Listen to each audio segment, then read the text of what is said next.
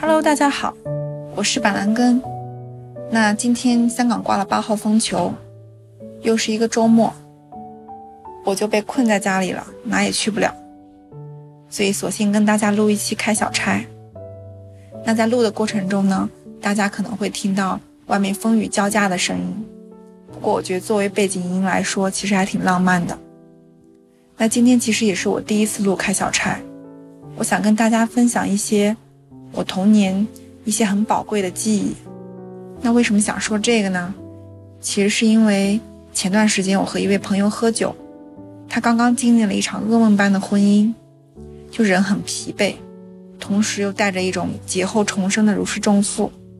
就那天晚上我们谈了很多，聊了家庭啊、婚姻啊、孩子啊、童年啊。他说他脑海里一直有一个画面，不管多少次想起。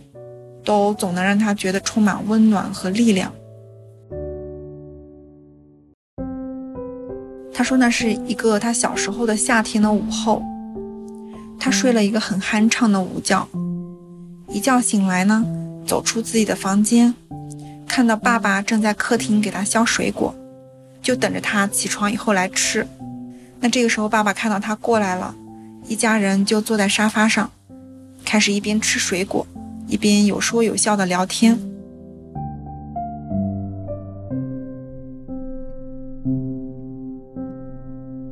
我呢，其实是一个几乎没有温馨童年家庭回忆的人。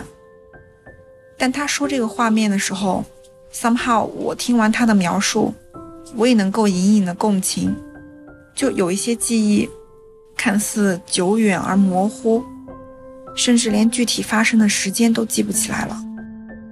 但在一遍遍的回想和反刍当中，获得了一种超越时间的升华，成为了一种意象，一种源源不断的能量的来源，一种不管多少次回想起来，都还是能够唤起剧烈情绪的 trigger。我把它叫做记忆深处的珍珠。那天与朋友的谈话，在当晚只做寻常，但是它的后劲儿却特别大，让我想起很多。小时候的事情，我就想去服侍一下我把它收藏起来了，但是已经很久没有去触碰的珍珠。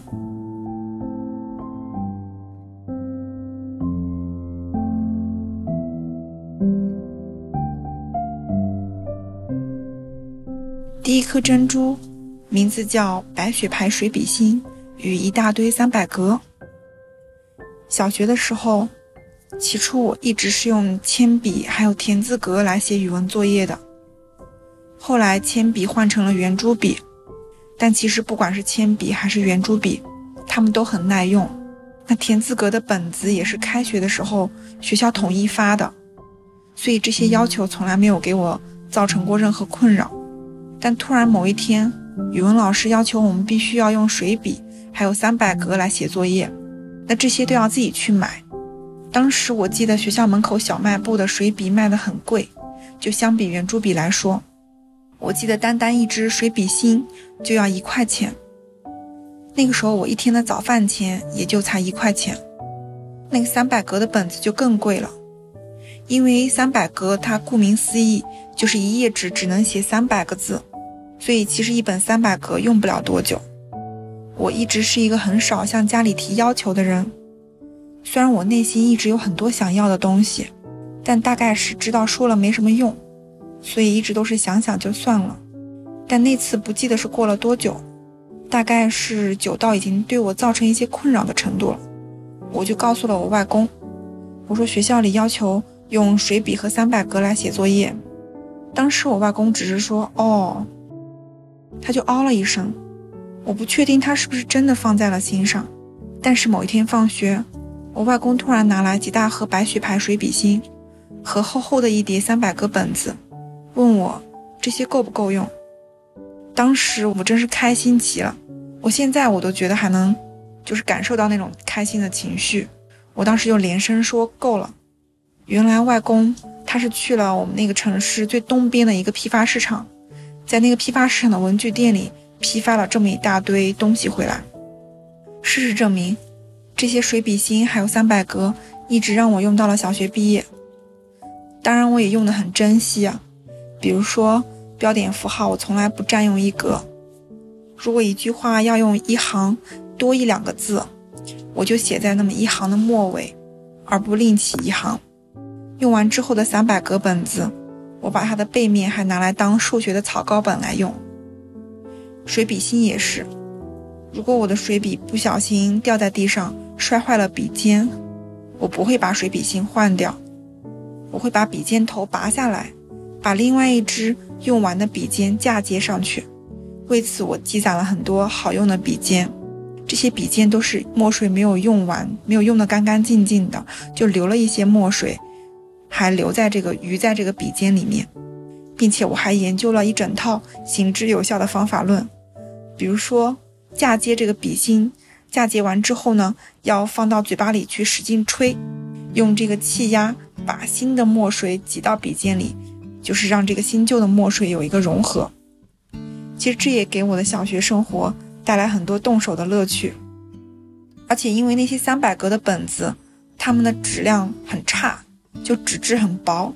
如果我写错字，想用透明胶带来修改是不行的，因为一撕就会破。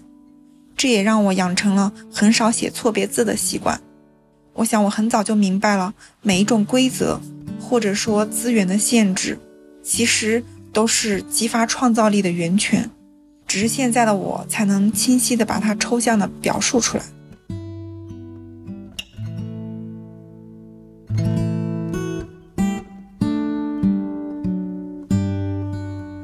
那第二个我记忆深处的珍珠，叫两个蛋的烙饼与写作业的桌椅。因为我小时候都是跟外外公外婆长大的，读小学的时候，只要不是天气冷的让人实在起不来床，外婆都基本上会做早饭给我吃。她经常做的早饭是鸡蛋饼、蛋炒饭、面疙瘩这些比较扎实的这种碳水和蛋白质。那记忆中，我总是看到我外婆很胖，她站在这个厨房的电炉旁边，清晨天还不太亮，他为了省电也不开灯，就站在这个昏暗的厨房电炉旁边，把一个刚刚烙好的饼递给我。他总是怕我吃不饱，所以他给我的烙饼常常都是加了两个蛋的。如果是炒蛋炒饭，也总是把这个蛋和油都放得很足，常常我吃完了到碗底才能看到还有一汪油在那里。那这种饮食习惯也导致我非常重视早餐，我到现在早上的饭量都是奇大无比的，常常比别人的正餐吃的还要多。如果我早餐没有吃好的话，会一整天都觉得不太对劲，不太舒服。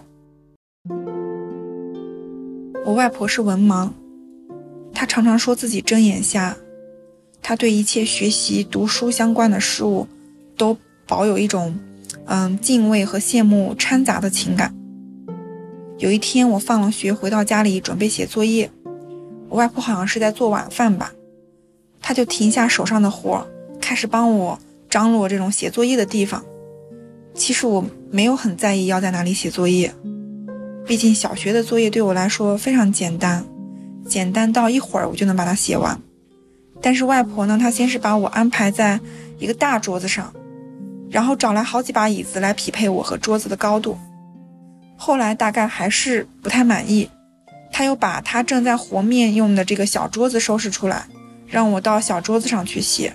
其实当时我不太想去，第一，他其实因为他正在和面，并且我当时作业已经写的差不多了，但那个时候我突然觉得作业。已其实已经不太重要了，更重要的是什么东西？